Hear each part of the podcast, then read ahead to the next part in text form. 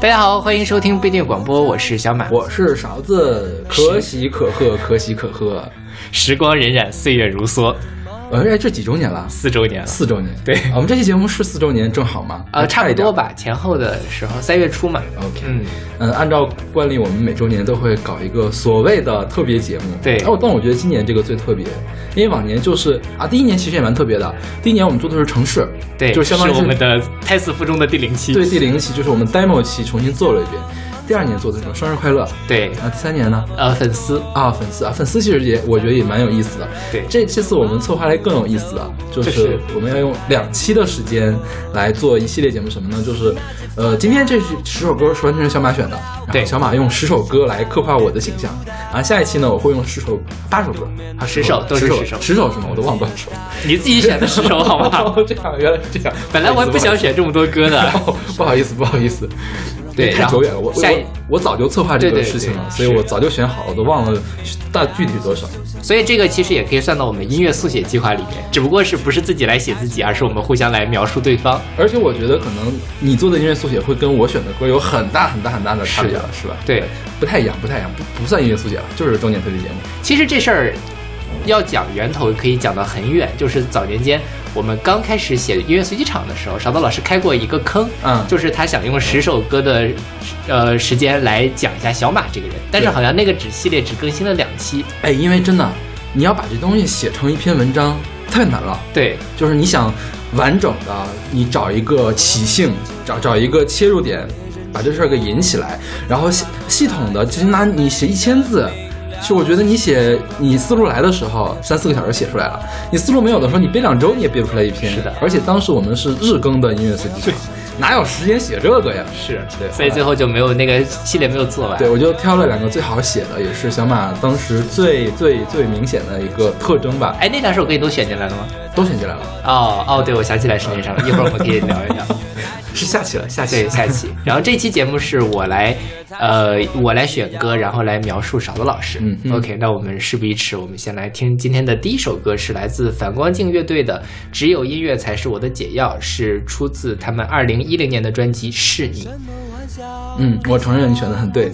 对，这个是，呃，说实话，这首歌。但就是是我在做咱们电台的时候，我特别喜欢的一首歌，就是我自己觉得在这个过程中，因为说实话，我们在一百期的时候也聊过，一开始我没有那么喜欢音乐，但是这个节目包括音乐，在一定程度上，后来一定一定程度上挽救了我的生活。但是如果讲勺子老师的话，那肯定的就是音乐是他的解药，因为勺子老师是一个非常非常非常爱音乐的人。嗯嗯，对，但。呃，就是像我刚开始认识勺子老师的时候，其实我们最早的话题其实就是音乐，对吧？是的。呃，但是那时候其实我对流行音乐之类的，只是有一点比较。呃，感性的认识没有那么系统的听过，然后那时候小老师就很热爱音乐，尤其不论是华语音乐、欧美音乐还是什么，他都听。包括像这几年我们做了四年节目下来，邵导老师的音乐口味一步一步的变广，现在开始听听古典听的很多了，对吧？其实你当初好像没有听这么多的古典，是对。然后包括像他呃上班儿。的路上做实验，什么时候只要他可以听歌，他基本上都会听歌。我每天的耳机，我我现在是个蓝牙的那种大的耳机嘛，我每天要充一遍电的。天呐，其实这个耳机它可以连续听十几个小时，是没有问题的。但是你想，如果我今天听了十个小时，明天就听不够十个小时了，所以我必须要充一次电。这可以形成一个对比，就是我的耳机差不多是一个星期充一次电啊。但是因为我其实呃平时我在实验室我不用它的蓝牙功能，我就是连可以连有线嘛，我是连有线。但是确实我听歌的时间没有少子老师那么长啊，而且。小老师很什么的一点就是，他如果心情不好的时候，他也会听歌。听歌在一定程度上可以治愈到他。嗯，对，所以这个是我为什么要选这首歌的原因。OK，哎，所以听歌不能治愈你是吗？不好治愈你，没有你那么明显。对，我觉得你在听歌这件事情上是做到了非常极致的一个。对，我觉得听歌，它比如说对我来说，听歌是我心情不好的时候，它可以激发出来我的那种不好的情绪，让我可能哭一场啊，或者怎么样，然后就好了。但是并不是说音乐本身这件事情就可以那个什么，是他的情绪感染到我。我觉得跟你可能还不在一个层面上。OK，因为我可以说一下，比如说我分手了，嗯，我当时分手了之后，就是连看了一天的格莱美的现场，第二天心情就变好了。真的是这个样子的。OK，对，对，你看，对对我来说，可能我看，当然我不看格莱美，我看金曲奖或者什么，可能就不会不会心情变好，是。呃会，但是没有这么明显。我可能有更适合我的一种解脱的方式所以，所以你靠什么解脱呀？分手嘛。啊，就是啊，那还是下期再说吧。我想起来这事儿了。我们下期跟他聊。对对对，是的。OK。反光镜我们之前介绍过吗？反光镜之前我们在白白老师那期节目里面，他选过一首歌叫《还我蔚蓝》啊，那个环保环保歌曲，环保歌曲嘛，对吧？但反光镜是是哪儿的朋克来着？呃，北京的吧？是北京的啊？对，他是他是弄北京里边的一个吗？不是，不是不是，对。然后这个歌的 MV 很有意思，就是他请了一大堆的音乐人，不仅包括但不限于歌手和乐手，还有像什么唱片公司的老板，嗯然后还有 DJ，比如说张友代在那里面卖萌，就很奇怪。OK 然后还有呃郭文景，郭文景是做那个古典的嘛 OK 然后包括他们来在这里对口型，啊哈呃，但是这个音乐还是反光镜，包括里面比较大家熟悉的，除了那些还有周迅、啊田园、阿朵啊啊，都是美女，然后这样，然后挺看起来就特别的有活力。看了那个 MV 之后，你就真的是觉得，哎，音乐就是他们的解药。对我觉得你放在那里也完全没有违和感可能比他们可以更有活力一点。就是长得比较丑而已了。没有不会，你在那个 MV 里面绝对是平均水平。哦，这么回事儿。好好好，谢谢你的夸奖，难得啊，难得，太难得了。所以，我想，如果也有音乐也是你的解药的话，你不妨我们来聊一聊。对对对对，是的，嗯。OK，那我们来听这首来自反光镜的《只有音乐才是我的解药》。什么幻想、理想、梦想，想来想去就觉得那么的多。在忙碌的人群中盲目的走过，却不曾改变孤独的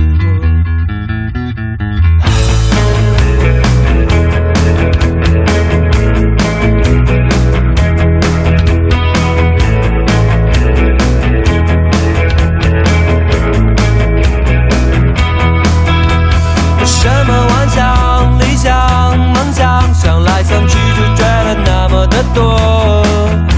在忙碌的人群中盲目的走过，却不曾改变孤独的我。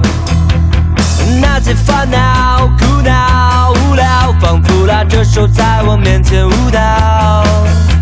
在冬眠的幻觉中忘记了太多，在二零零八犯过的错。我要马上就跑，不让别人知道。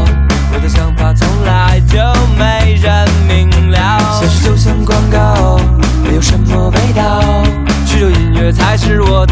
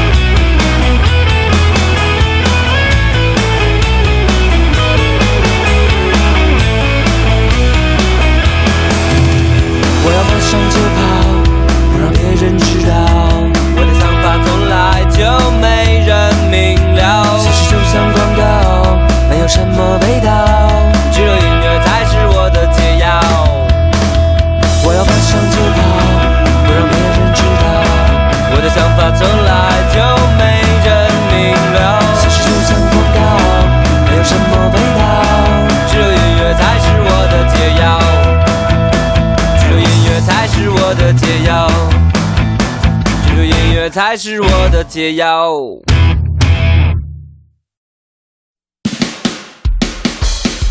我打开眼睛。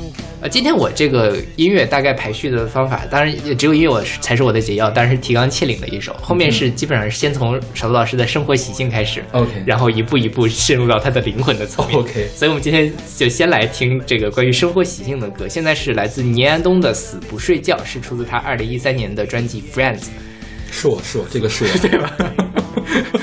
很明显了，就是勺子老师确实是一个会经常性熬夜的人，是对，而且呢，他熬夜，他每天白天好像也没有起得特别的晚，啊，怎么说早？年间好像是你起得晚，但我觉得你最近是起床越来越早了，没有，最近是因为总在出差，所以就是比较忙是吧对对对对，嗯。然后经常小曹老师给我发微信啊，比如他听到什么歌，可能是一点多的时候给我发一条，然后我第二天早上才看到，哦基本上都是这个样子。然后因为其实说实话，到十一点多的时候，我基本上就是处于一种要待机的状态了。然后我觉得那个时候是曹老师最兴奋的时候。对，我觉得十一点、两点啊，十一点、十二点、一点这一段时间是我效率最高的时候。对，像我当年写毕业论文，我都是，呃，晚上写到四点，嗯或者写到五点，坐早班车回宿舍，然后十点钟起来再接着写。啊，对，OK，对，因为我觉得夜深人静是非常适合独自工作的。嗯对，就是你可以屏蔽掉很多的烦扰，比如说白天你跑会有同事，会有学生，呃，大家一个劲儿的来骚扰你，然后老板也会给你打电话。对但是到半夜的时候就不会有人给你打电话，你可以专注的去做一件事情。当然，我现在一般晚上专注的做的事情，如果要是写东西，那就是写我们公众号的事情啊，要么就是在看 B 站。对，就是可能现在或者打游戏吧。我不打游戏哎，我记得你有一阵子啊，那熬夜好久好久以前的干过一阵子，对，也没有熬夜干了，我没有熬夜干游戏了，嗯哼对对，还 OK 了。我我对游戏没没有那么热爱比对对嗯我我比较喜欢看别人打游戏。好吧。对，所以呃，当然，其实我觉得这个熬夜可能对身体还是有一些损伤的。是是是，对嗯。如果你很在意你的身体的话，你就不要熬夜。不是说再惜不再惜，我自己的感觉就是我现在熬不动了。啊哈，嗯，就是我一到十二点左右，我就特别的累和困。然后那个以前是像你说的，也会十一点、十二点的时候特别的亢奋，觉得文思泉涌。现在就不是，到十二点我就没有办法再思考。因为我为什么现在只到一点两点了呢？嗯我在研一的时候一般都是四点钟睡觉，所以现在也是提前了的。好吧，小老师宝刀不老。不不不，因为我小的时候记得啊，看一篇杂志上写的什么那个有一个人，他特别奇怪，他不睡觉，嗯但他还活了好好长时间，他就是肯定是气质上有问题嘛。嗯啊，我就当时特别羡慕这个人，我说竟然可以不睡觉。你想，人的一生一天有二十四小时，起码有八个小时要在睡眠中度过，对，这个是多大的浪费啊对，就是在你最有创造力或者最有学习能力的时候，你每天还要花八个小时来就在躺在床上，然后什么都做不了。然后我就特别羡慕海豚，因为海豚也是不睡觉，它的两个大脑可以交替的休息。OK，对，就想起了一句话：生前何必久睡，死后自会长眠。对，但是我觉得可能这样，就是你总熬夜总熬夜的话，嗯、迟早有一天会还给你的。是的，对，是就是可能是别人能以一个几十年的持久的一个创作力或者是活力进行下去的话，可能我可能就熬不到那么久。嗯，对。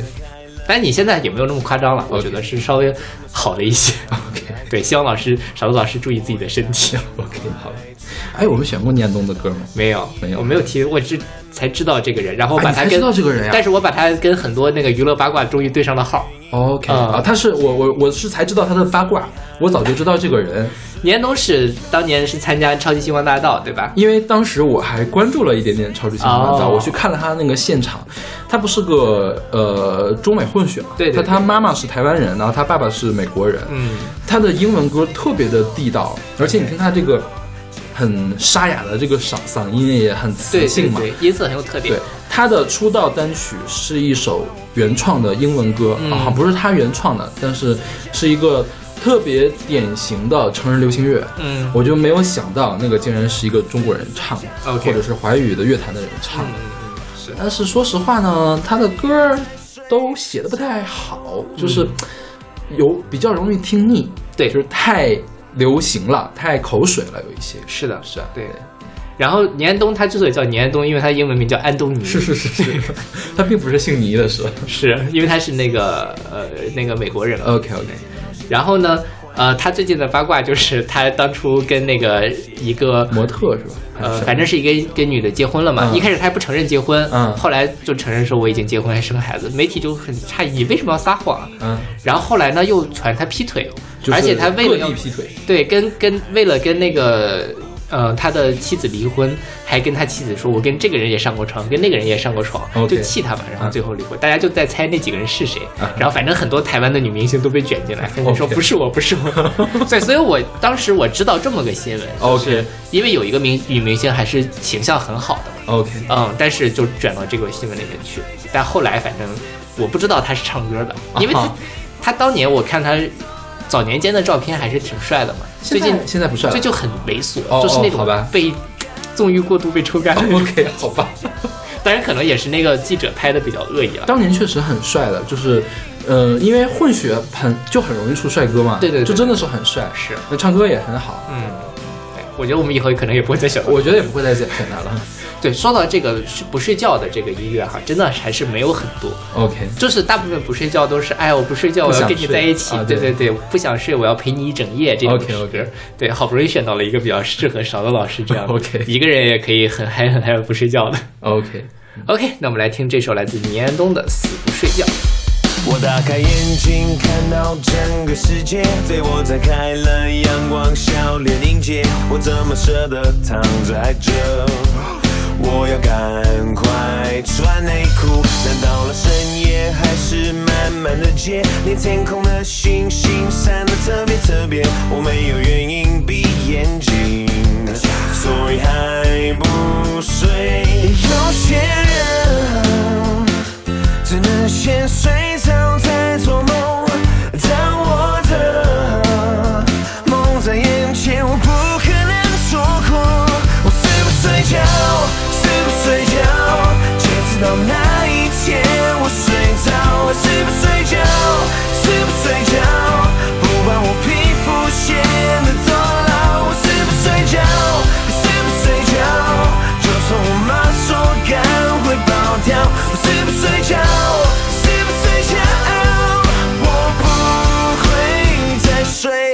睡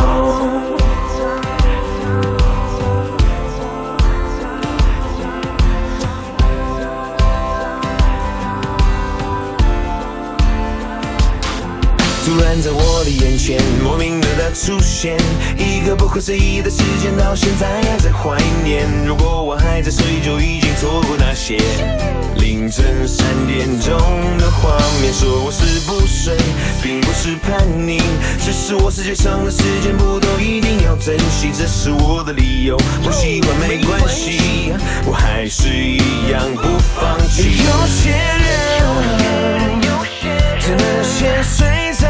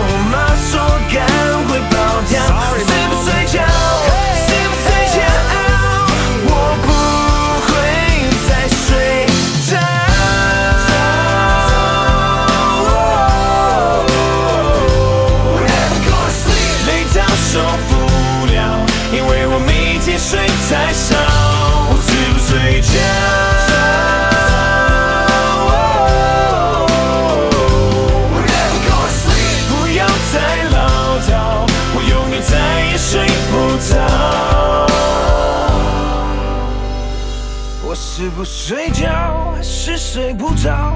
半夜最适合唱擅长的拥抱。如果你看到我不小心睡着，请你检查我的心跳。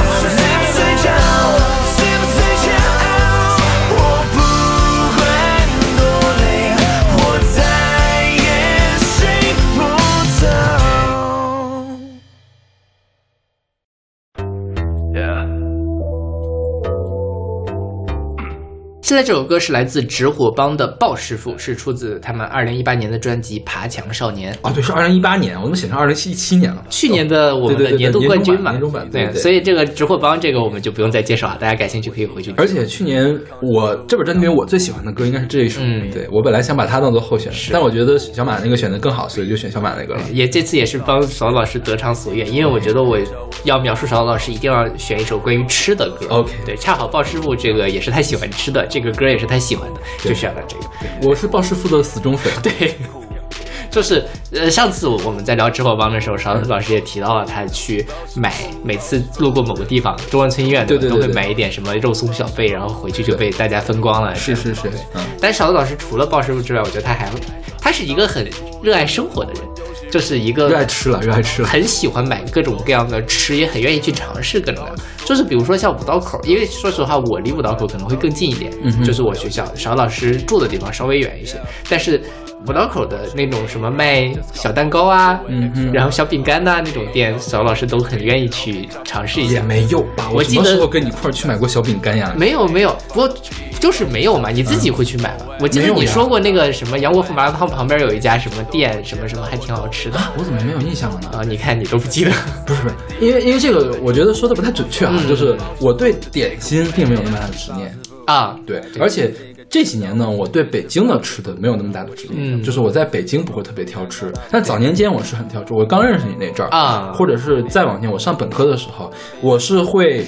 跟一帮朋友，就是尤其我有我有小学同学，当时也他也特爱吃，他比我还爱吃。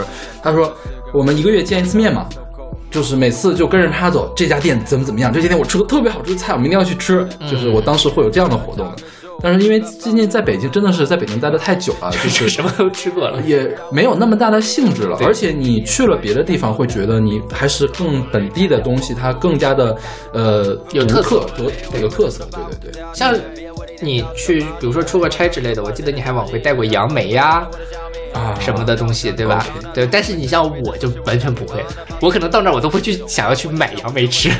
带杨梅呢，这个呢，其实也不是，我没有在怼你啊，呃 其实解释一下对，解释一下，其实也不是我要去买的，而是那次，嗯，你去开什么会，对然后那个当地会那个主人正好是在杨梅当季的时候，嗯我们开会的地点旁边全都是杨梅树啊所以才带的杨梅。啊，就你们去在路边买的。呃，也不能，人家人家准备的吧，相当于是，啊，对对对。哦明白。OK，但我就不会，就是别人 给了我一些东西，我可能都嫌麻烦的那种。关键你不带回来也不礼貌嘛，那倒是。是吧？对，就是人家的组织者，对。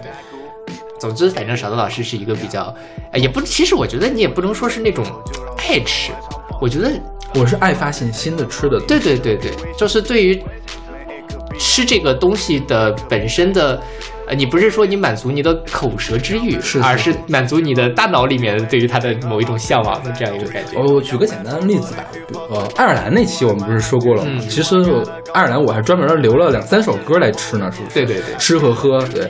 比如说去年我去了一趟杭州，嗯，我会把我的。呃，当然我去杭州也是开会了，那个会是那种特别大型的会议，我晚上是有空的，我会把我每一天晚上要吃什么都提前规划好，而且要规划一个备选，以防它不开门、嗯或者我排不上号。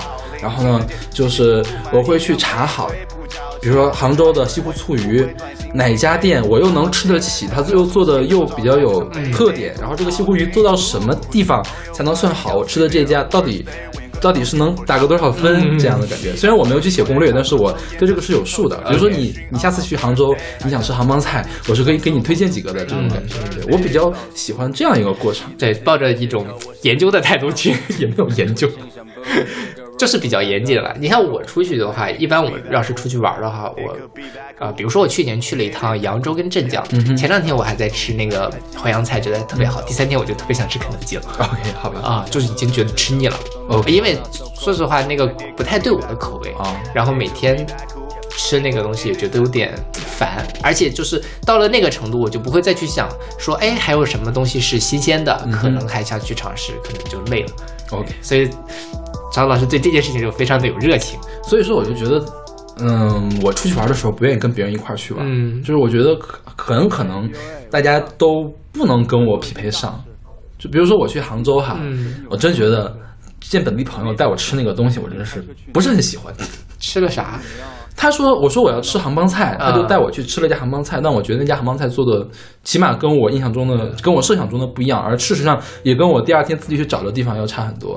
比如说我去宁波也是见宁波本地的朋友呢，嗯他其实因为他也是外地人，嗯但是他在宁波工作，他其实对宁波本地的菜并没有很热爱。哎但是我去一个地方，我比如说我要我来北京，我我是外地人，我来北京，我肯定要吃北京烤鸭呀，对对对我肯定要尝尝豆汁儿什么味儿嘛，嗯是不是？你带我我我黑龙江人，你带我你带我到北京吃锅包肉，我我不是有病吗？是不是？但这个事情就是，呃，就是比如说像小刀老师这种去问什么让你让你推荐，我觉得你就可以推荐的很好。嗯很多人我去了，比如说我也是去某些地方，我不太记得去哪儿，结果他给我推荐了一家川菜馆 OK，啊，就是 因为本地人可能对本地的食物并没有那么的热爱，对吧？比如让你去推荐北京菜。嗯啊，可能你也如果你是北京人的话，可能就觉得说，哎呀，北京菜有什么好吃的？我就给你推荐什么外婆家之类的，类似于这种吧，呃，就是这样。所以大家如果有这方面的需求，可以去找邵老师。如果邵老师去过的话，那肯定可以给你推荐一个很好的地方。OK OK，真的鲍师傅真的很好吃，哎，说实话，我没有那么喜欢吃可能是因为我喜欢吃肉松。肉松，你不觉得吃多了噎得慌？是呀，但是还是喜欢。但是鲍师傅并不会噎得慌呀，也会。而且鲍师傅它里面抹的那个是猪油一样的那个东西嘛，我也很喜欢吃。我小时候就喜欢吃肉松面包，哦，然后鲍师傅像肉松蛋糕嘛，对对对。蛋糕其实比面包要好吃很多的，是的，所以我就很喜欢很喜欢鲍师傅。嗯哼，我觉得排那么长时间的队去买也是也是值当值得的。对，我可能不愿意不愿意排队去买任何的吃的，呃，当然呢，我一般买的时候呢。也没有多少，也没有排队了。你想去中关村医院看完病也就九点钟，鲍师傅刚刚上班，我可以吃到第一炉。嗯，虽然不是很喜欢，但是还是流口水。OK，那我们来听这首来自直播帮的《鲍师傅》。鲍师傅，还记得这个介绍我是一是鲍师傅，我心想又是一个康师傅，not so cool，can be that cool，can be that cool，can be that cool can be that cool 保持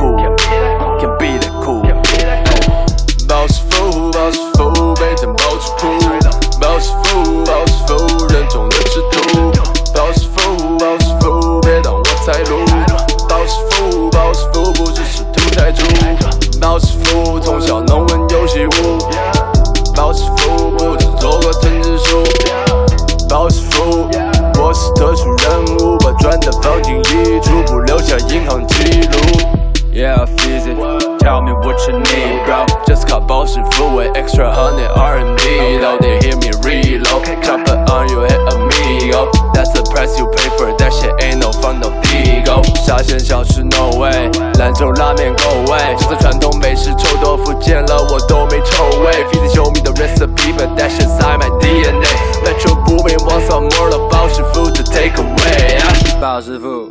还记得这个介绍，我是一只鲍师傅，我心想不就是个肉松蛋糕，not so cool，can be that cool，can be that cool，can be that cool。 鲍师傅，还记得这个介绍，我是一只鲍师傅，我心想不都是个肉松蛋糕，not so cool，can be that cool，can be that cool，can be that cool。我要找个助理，把鲍师傅吃肚里，帮我试图的目的，他眼神让我妒忌，表情像 NBA Final 亚洲三分命中的库里，他让我误以为他是鲍师傅的努力。我的味道受到保护可挑剔，别我的一点告诉感冒你，我长了一个包的非常小心，差点鲍师傅的要了我的小命。中华小当家，我在中国长大，中国美食牛逼，这熟悉味道北方的鲍师傅不刚吃这一种黄瓜，就像我出门在头里面看的。其实我叫 Tony，不叫 Montana，其实我有一个 good banana，苦就去 SMG 干净的 try，只要是搞东西来报失败，all wanna try，you wanna cry，为什么 XCT 要来抢你们的饭碗？别担心，只是来看看，我们只是来转转换换风格，好东西看不到的碰了，你痛感还是你的痛感，跟我比你别做梦了，哎，你别做梦了，哎，伤口还痛吗？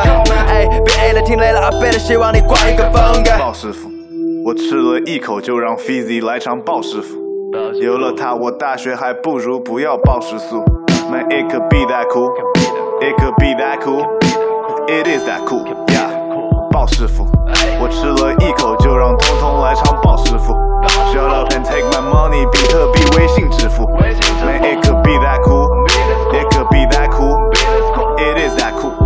If Young Metro don't trust you, I'm not gonna do anything about you. Cause I don't really know Young Metro. But if you fuck with 鲍师傅, I might have to shoot you. I got a gun from 鲍师傅. My lane vest is a bulletproof. You should ask yourself, do you? 鲍师傅要带我 fuck bitch. 鲍师傅明天带我大猎。面，混了多少年，但是知道怎么拿捏。他的女人都是五个 A 的级别，女人里面的张家界。他的配对，他不 A A and take a vacay，大保龄，情人节气息布满一样玫瑰，不矫情，出去玩不会不回短信，make 被哭操心。朋友没有什么事情都找他，就像北美吐槽君。呜，女朋友怀孕，He'll say there a worse day。When you go to Tokyo for show, he'll know when there's gonna be a earthquake。他不常抽烟，但是一抽就像鲁迅 on a birthday。他家门口的队伍就像 SOHO Supreme on a Thursday。暴师傅，还记得 Z 哥介绍？我是一只暴师傅，我心想不都是个肉松蛋糕，not so cool。Man, it could be that cool. It could be that cool. It is that cool. Yeah. 暴师傅，还记得 Z 哥介绍？我是一只暴师傅，我心想不都是个肉松蛋糕，not so cool。Man, it could be that cool. It could be that cool. It is that cool.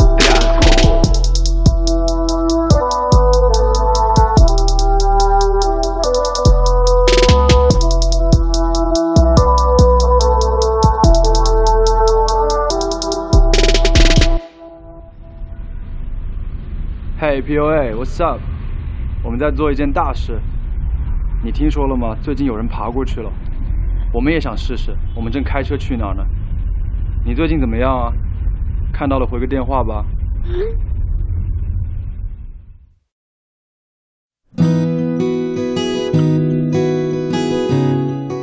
现在这首歌是来自未来脚踏车的小世界，是出自他们二零一三年的专辑《未来脚踏车的小世界》，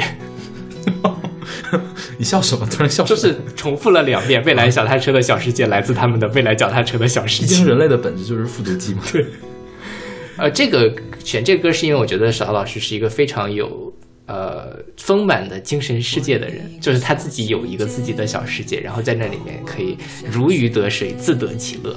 我觉得大部分人都没有这样的功能。比如说呢？比如说，就是嗯，陈老师爱好很多，但是音乐可能他最重要的一个爱好。除此之外，他还有很多其他的事情，比如说是去，哎，你比如骑自行车去刷那个火车站之类的这种事情对吧？然后还有呃，动漫一会儿我们还会说，嗯，呃，反正我是觉得你的那个一方面爱好很多，另外一方面朋友很多，另外一方面你在这些爱好和朋友中真的能够获得很大的快乐。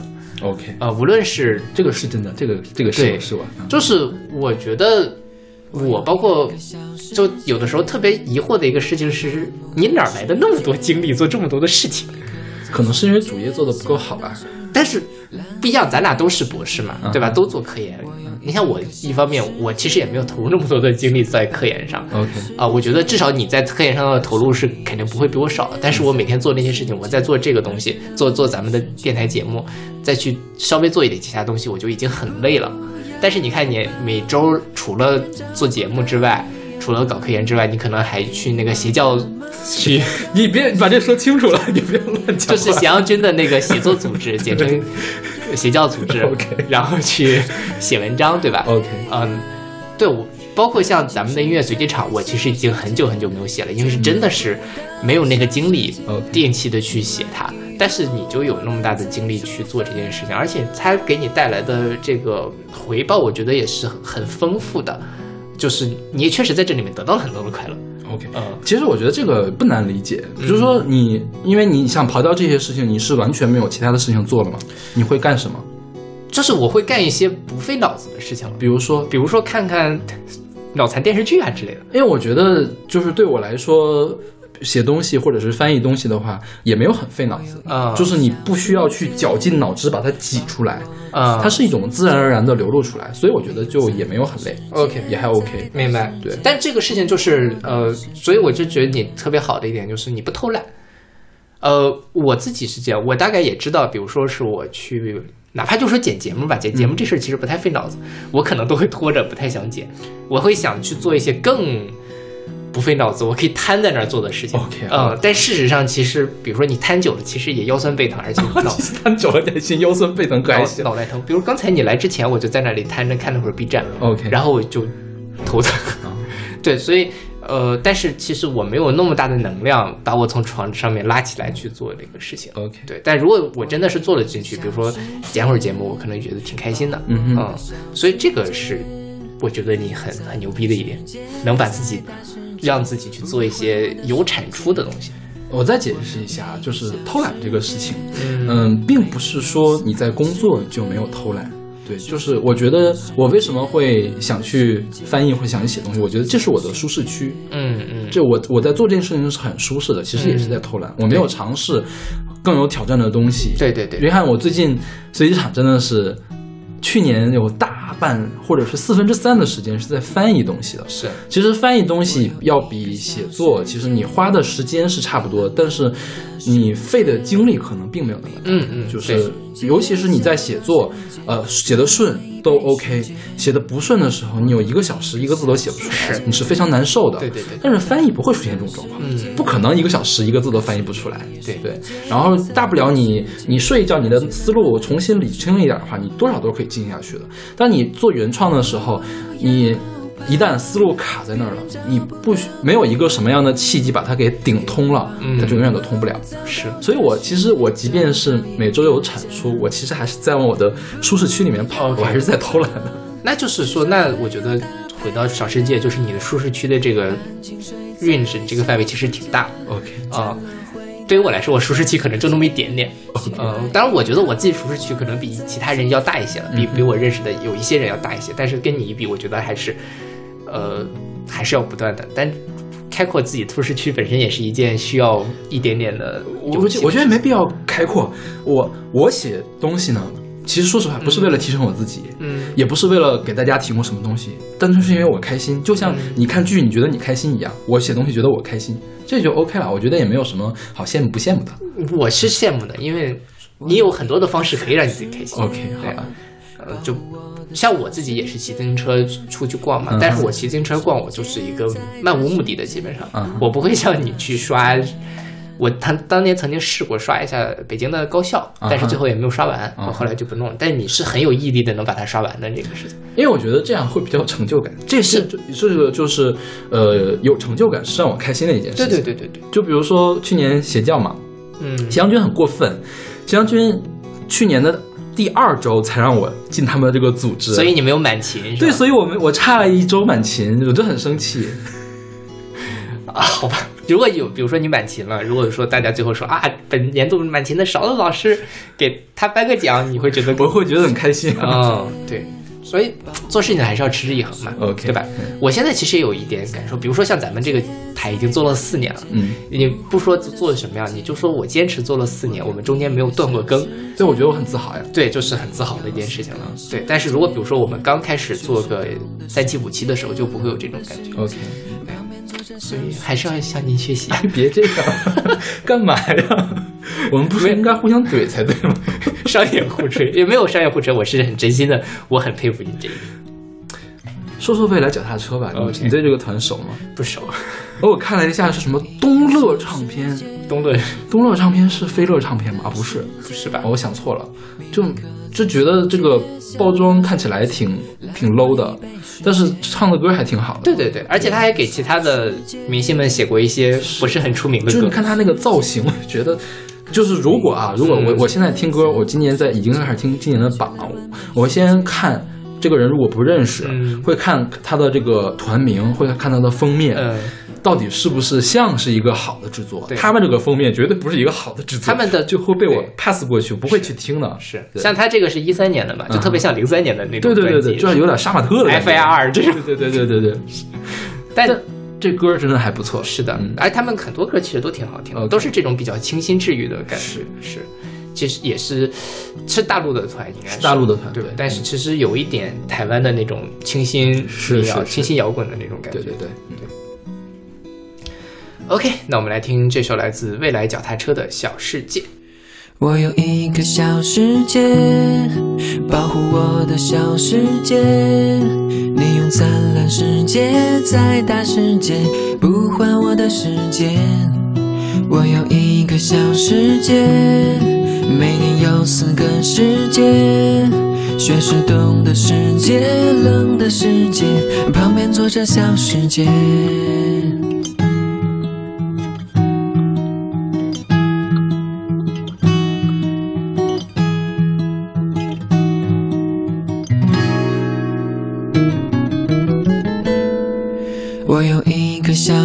界，琳琅满目的世界，秘密刻在世界，小到世界，烂灰被时间。我有一个小世界，苏格颁布了世界。可是毕业世界，残酷世界，哪去了完美世界？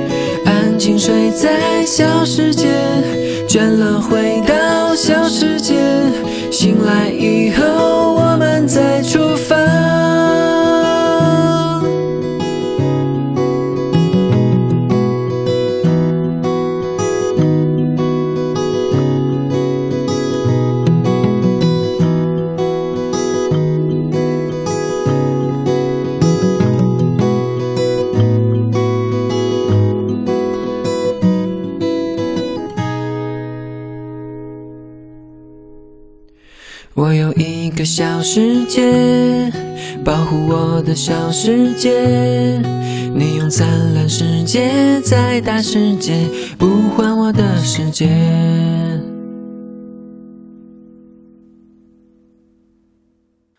週刊少年ジャンプ的な未来を现在这首歌是来自呃 Lad Wimps 的周刊少年 Jumps，是出自他们二零一六年的专辑《人间开花》。 嗯，嗯，这个是讲爱看动漫的勺子老师。是对，是我是我是我，但这事儿很有趣，就是我其实特别想找一首歌来描述爱看动漫的你。嗯然后想来想去，这首歌因为这首歌很好听，我也是很喜欢。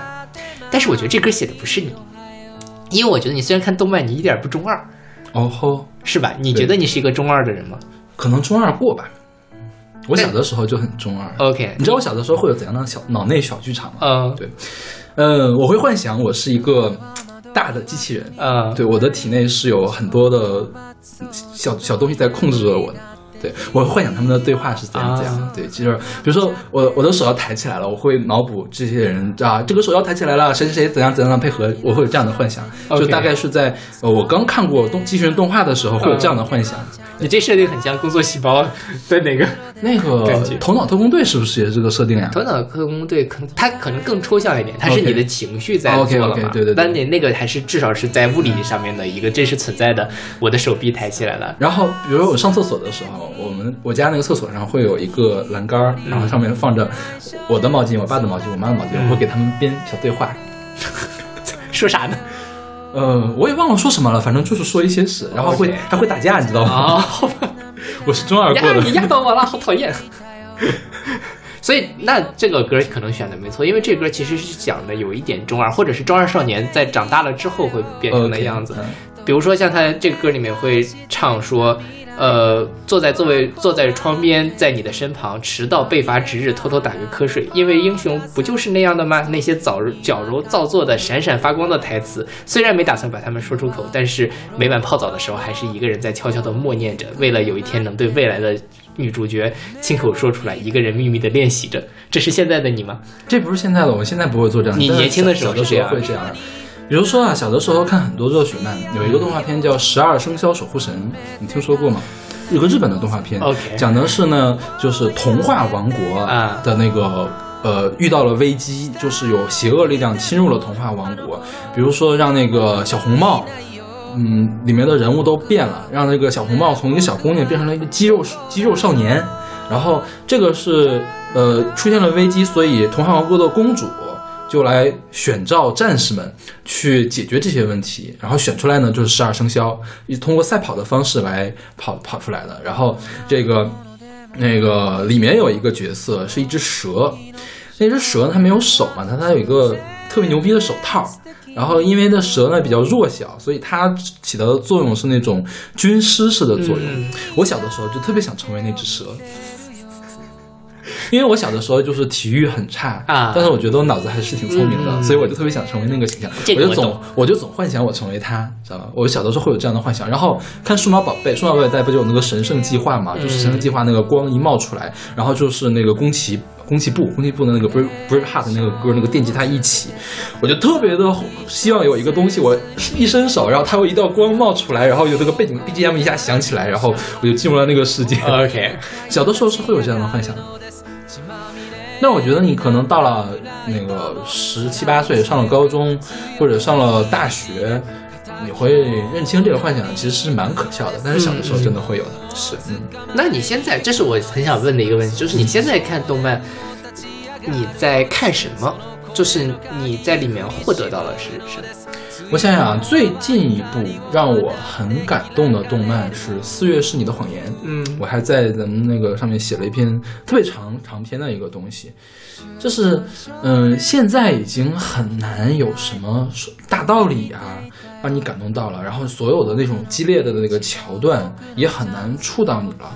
就是因为《四月是你的谎言》讲的是一个音乐的事情嘛，反正也是一个超级的悲剧，涉及到了成长，涉及到爱情，然后最后两个人也没有在一起，嗯然后女主角还死掉了。对这样的事情，我觉得会从某一个小的侧面去触动到我。那其实可能跟看个电影就差不太多了，是吗？对，但是我现在注意力不能集中那么长时间。比如说，让我在电脑上看一部电影很难，嗯我很难从第零分钟看到第两个小时，嗯我中间一定会停下来，就是说突然一下子。就不想看了，嗯就要把它停掉。我要看的话，我过两天再继续看。OK，但是动漫二十分钟嘛，刚好可以。然后嗯其实动漫呢，你二十分钟、二十分钟、二十分钟下去的话，你会让你有一个渐入佳境的这样一个过程。是的，对，但是电影就有一些那什么，我只有在电影院里面可以看看完一个完整的电影。嗯，对所以你现在看动漫看什么类型看的比较多呢？其实最近看动漫看的还真蛮少的，啊，对，就是也觉得有一些腻了。嗯你像我看动漫最疯狂的时候，大概是大三、大四、研一、研二那段时间，就是我刚认识你的时候，看动漫啊看的很多。当时什么都看，就是想尝试新的类型，，OK，对，就是各种各样都想涉猎，除了血腥番不看，就恐怖番不看，对，其他都看。那这么多年下来，你觉得比较喜欢的那个类型是什么？嗯，我觉得还是幻想成分比较多一些的吧。比如说，比如说那个行月的所有的东西，就是 FGO 你知道吧、啊 f a t e 系列，还有那个空之境界系列，啊但月姬我没有看，然后这个比较喜欢。然后还有，当时同人御三家有三家嘛，一个是东方，一个是行月，还有一个是那个寒蝉。寒蝉那一套我也看了，寒蝉名气之时和海猫名气之时我也都看了。OK，对就是早年很多被呃我们那个国内誉为神作的片子，我觉得都挺值得一看的。嗯无论它是呃枪战片呀，或者是爱情片呀，或者是生活番、日常番呀，其实都可以看一看的。OK，我的口味还是蛮广的，是的。但是最近看的最多的是侦探，因为我很爱侦探。哦，对对对，就是不光是动漫了，就小说、小说你也看，或者是电影，或者是剧，我都是会看侦探。最近在看侦探的日剧比较多，哦，我本来还想选一个，但是没有找到合适的歌，侦探侦探侦探主题的音乐没有找到。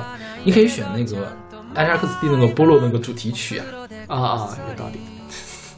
到时候我会选的，到时候我会在我的音乐速写里面选的。OK，所以你对二次元就没有什么 我就是像我看动漫，其实局限非常小的一部分，嗯就是治愈系的。OK，比如说，呃，像美国战少年同盟都是你推荐给我的对吧？嗯包括其他的一些这种有一点点日常的，嗯或者是反正最后谁也不会死，最后稍微可能你感动掉一点泪水，稍微笑一笑就拉倒了。其实我觉得动漫跟电影跟电视还有一个最大的区别，我突然想到的，因为它演的都是高中生的事情，嗯，它很简单，对，对，就是它可以让你忘掉这个世界上还有那么复杂的事情。对，你就觉得动漫世界美好的有点傻，但它还是美好的。那个美好其实是特别吸引人的。而且你拨开这个它营造的这种简单，里面呢还是能有一点点东西来触动到你。嗯嗯对，我觉得这个是蛮重要的。是，嗯然后我平时日常，呃，上的最多的网站就是 B 站。嗯对我基本上，因为我买了腾讯的会员，我所以会看腾讯视频，但是我还是上 B 站上的最多。而且最近买了个电视，真的是太堕落了，天天就是 B 站来投屏。那你在 B 站都在干嘛？B 站一般都首页上给我推的东西，我一般在关注游戏，嗯看人家打游戏。啊啊，对，因为我的手残，而且有点胆小，嗯，就是前一段时间不可说的那个游戏，我没有看成，对是还是有点遗憾的。虽然说他犯了犯了错误，但是我觉得错误是错误，一码归一码，对就是它本身游戏的制作水平还是很好的。是是，但是我觉得这可能就就这样吧，也没有办法。是，对我关注了很多游戏的 UP 主，就是比如说呃黑 B 站上那个非常有名的黑瞳谷歌，嗯他会。怎么样呢？他会把一个游戏吃的特别的透，他会把每一个细节都挖掘给你。然后，其实现在游戏制作，尤其是日本和美国的游戏制作，已经是非常非常的发达。他会把整个世界呈现给你。嗯然后有这样的 UP 主呢，他会把这个世界最角落的东西都给你抠出来，嗯他会把这个世界完整的呈现给你看。我觉得这样的感觉是非常的好的。，OK，对，对，之前我们也录过 B 站那一期嘛，对所以你也知道我在 B 站上是不看这些东西的，是我只在 B 站看一些边边角角的东西。OK 我关注了一些像中国 boy 是，但是我只看他生活 vlog。那其实我也不看 boy 的那个什么那个游戏为什么呢？因为我对游戏 UP 主的要求很高，嗯就是我我如果想看你呢，你当然卖萌是最好的，嗯你可以卖萌，但是呢，你要把你的游戏做得很完整。我觉得 boy 做的还不够完整。嗯，他本质上还是一个生活区的博主对。他本质还是因为长得帅，然后人就是人格魅力太大了。对对他他的真，我觉得中 boy 真的是个非常有人格魅力的一个人，就是你没有办法讨厌他。对对对就他他他再二再傻，或者说他说错了话，你都没有办法讨厌他。是的，是吧？对对对。嗯。OK，那我们来听这首来自 Ludwimps 的《周刊少年 Jump》。週刊少年ジャンプ的な未来を夢見ていたよ。君のピンチも僕のチャンスと待ち構えていたよ。毎晩少年ジャンプ的な夢で忙しくてさ。汗まみれで朝起きるたび命からがらでママにおはよう。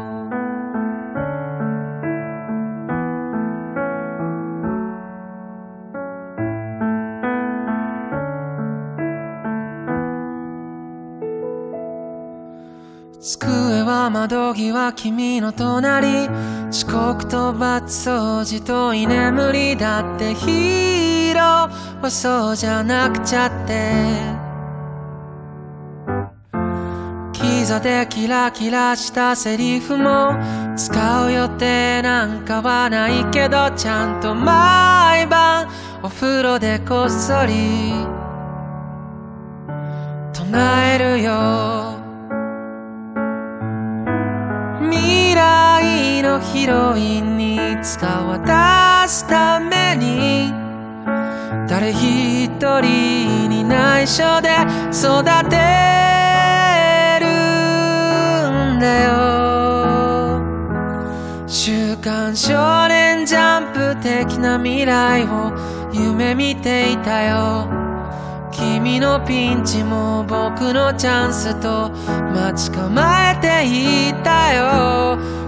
とどんでん返し的な未来が僕を待ってる。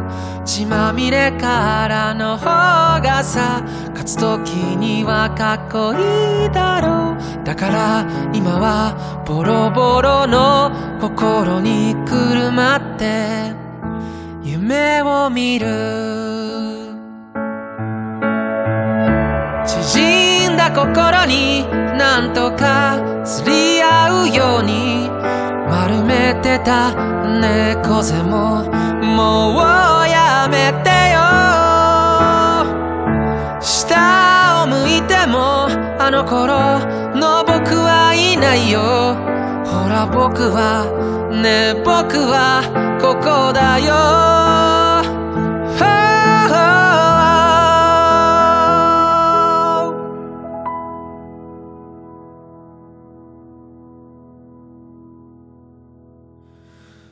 この何者でもない君もあの時の少年は最前列で君のことを。君だけを見てるよ。君だけのヒーロー。君だけを見てるよ。ナレーションをつけてさ瞬き一つせずに見てるよ。やっとこっから勇者は栄光に向かい立ち上がるのです。血まみれになったプライドもさらに強く強く握りしめ敵を取りに行くのです。自分を捕まえに行くのです。そして少年も立ち上がるのです。その声の限り振り絞るのです。ついにドアは光を放って開かれる。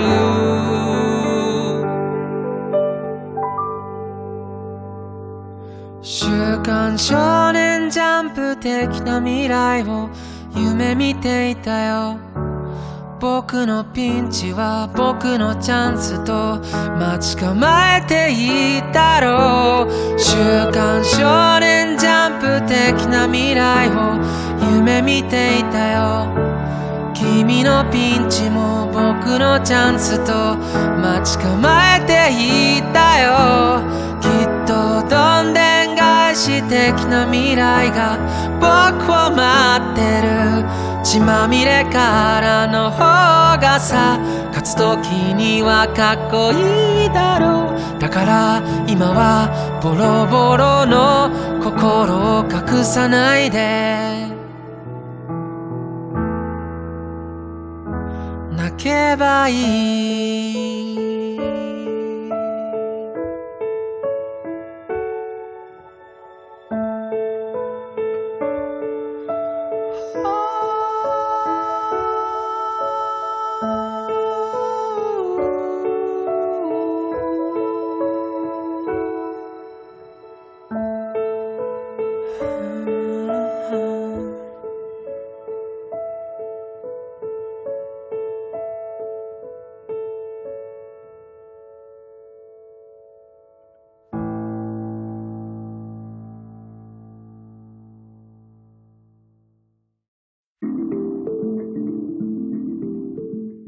现在这首歌是来自 Gregory Sim 的 Rational，是出自他二零一七年的专辑 Rational。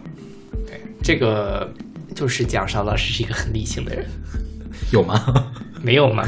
这个你不承认是吗？还可以吧，也没有那么理性。这这个事情，就是因为我觉得我想要从一个角度来讲邵老师很理性的这一面，嗯哼但是没有找到一个特别合适的歌，不仅是理性，还有强势。OK，好吧。就是呃，大家听我们节目，如果一直听下来，就可以感受到我们两个在节目里面的这个，就是我们当我们两个在讨论一件事情的时候，那个很很明显，你的气势会压过我，对吧？OK，嗯，然后好像我在控诉一样，没有控诉，没有说你不买 Lisa，就是这样。你可以不买了，你可以不买，我承认了。好了好了，我承认。以及在这个我们日常的这样的呃交往的过程中，我觉得少德老师在大部分的时候都是很理性，可以用一个比较那个客观的态度去看一件事情的。嗯，甚至于像你自己，包括你自己写音乐随机场，你自己也吐槽过说，也不是吐槽，就是你写的很多都像文献综述，嗯对吧？就是你看问题的视角可能是更偏向于它事实的，或者是这一面。但是明显我在讲事情，我可能更多的是在讲我听了这个歌之后我是什么感受，我想起了我青春岁月，想起了这，想起了那对吧？这是咱们俩很大的一个不一样。所以我觉得在这个层面上是你一个你是一个很理性、很理性的人。OK，因为就我们先从那个音乐随场这个来说啊，我说为什么我不说我的感受呢？因为可能我觉得我的感受没那么多，就我不是一个特别善于去感受的人，嗯。那我就只能从理性的方面来写了。因为你你总要。写出来东西嘛，嗯。我觉得对我来说，从理性入手，可能也是一个舒适区，嗯。也是最方便的，我最能就你一下顺畅的子就能流出来的。对对对对。对对。但是我一下子想到的，我就是啊，我听了这个歌，我想起了我的童年，我想起了 OK 这种事情。也可能是我觉得我不是那么一个擅长就是收集自己感受的一个人，嗯因为我总觉得我的经历太少不够，就我我特别不太敢去写这样东西，就是如果过于的去写自己的事情或者自己感受的事情，最后就获计那么点儿，亲情、友情、爱情没有了。我觉得我很难有更深刻的东西出来。但这个就是我们这生活就是亲情、友情、爱情嘛。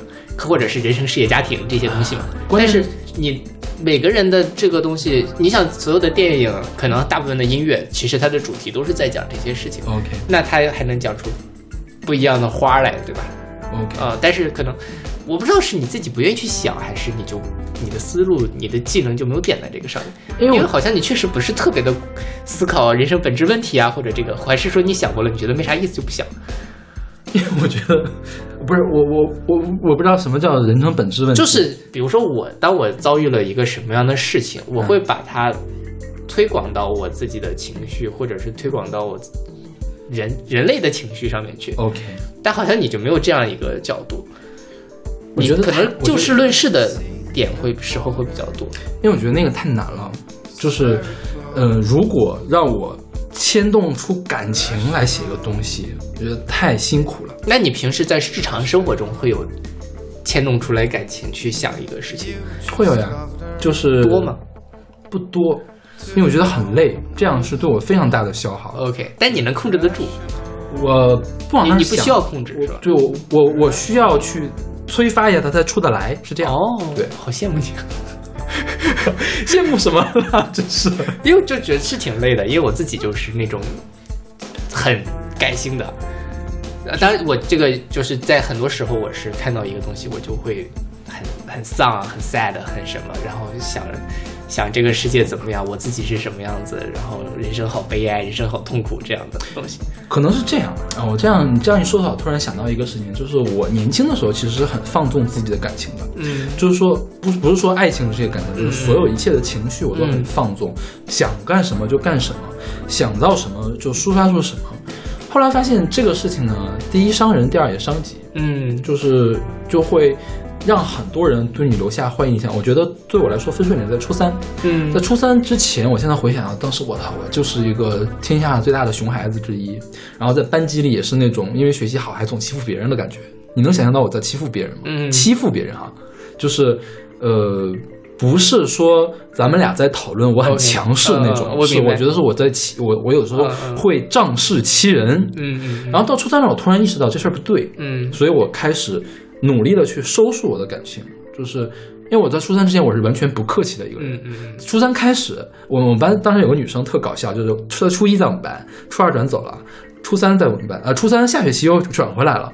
她说：“哎，你初一跟初三完全不是一个人。”我觉得我在那个时候做了一下控制。后来我发现，呃，当我想通了那件事情，开始有意识的去扩收束自己的感情，会给后面自己带来很大的方便。比如说，嗯嗯，开始谈恋爱的时候也是说，觉得自己喜欢，那就一定要去努力的去追呀，不顾一切的去在一起呀，就是对方一定要死缠烂打呀，嗯就让对方接受为止呀。对，反正有也是有那种拖拖拉拉，就是纠缠人家三个月的这种事情。后来发现这种事情也是伤人伤己。嗯那么到现在呢，我就会以非常理性的方式来开始一段感情。嗯我就在开始之前，我要先规划好这事儿到底成不成啊？如果不成呢，就不开始。嗯就是呃，如果说有某些硬件不合适，那压根儿就在硬件上跟他划开距离。那我喜欢他呀，那就在硬件上划开距离，把它关掉。我舍不得呀。关掉，你能把自己关关？掉？对，嗯，我关不掉。因为我觉得就是这个世界上的人这么多，你也未必非得要非得是那一个，对对，吧？反正就关掉呗，就是在苗头阶段就把它关掉。因为我觉得喜欢这个东西也是个发酵的过程，对对对对它在某一个阶段会迅速的膨胀，你不让它走到那个阶段就 OK 了。嗯，这很理性吧？听众朋友们，应该是听出来小罗老师理性的一面了吧？因为我觉得这个也是，我觉得对自己来说是很方便是的对，就是让自己更少受伤，放过自己，相当于是对，也放过自己，也放过别人。是，觉得不合适，赶快就分了，舍不得也要分。对对对对对对，你你是能拎得清的那种了，嗯，挺好。大家请向少罗老师学习，OK，但我觉得这歌跟我有关系吗？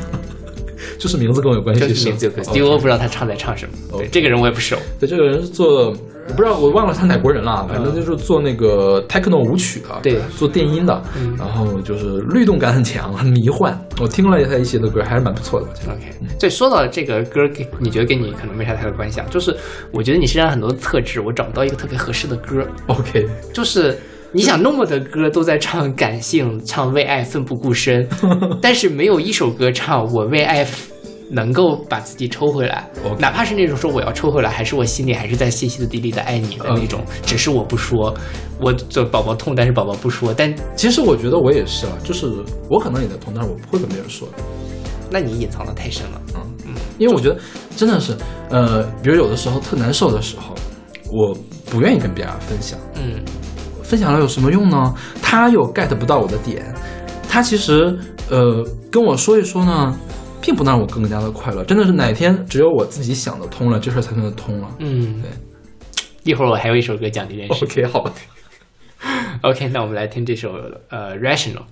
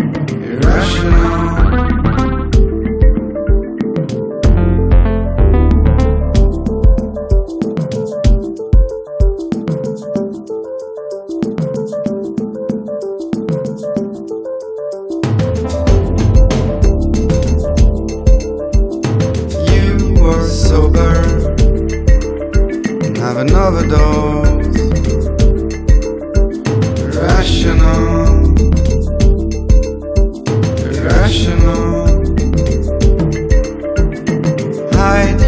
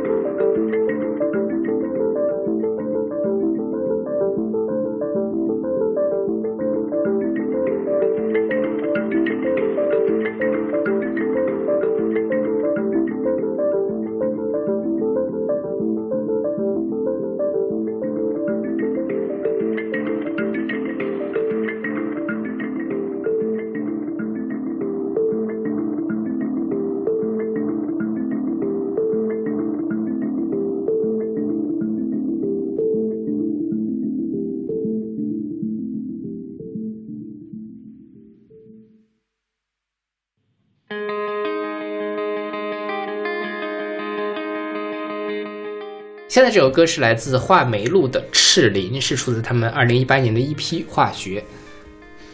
但这个表面上肯定是因为邵老师是搞化学的嘛，嗯对吧？我觉得肯定要选一首化学的歌。嗯但是我又觉得我选化学是你化学是我可能不太合适。我没有那么热爱化学了，就是。呃，对，但这个就是化学那个这这一趴的故事，勺子老师当时在跟 CD 聊那个化学改统治世界的时候，其实已经聊过了。我今天不打算讲化学，因为这个我是准备节目的时候，我想找一个化学的哥们，就找到了这张专辑。它除了讲赤磷之外，它还有四个跟化学有关的，一个叫做乙醛中毒，嗯是乙醛，还有一个是氰化物，是、嗯对，还有一个叫做绝肝质量，嗯啊、是 dry，，dry mass，对，就是干重。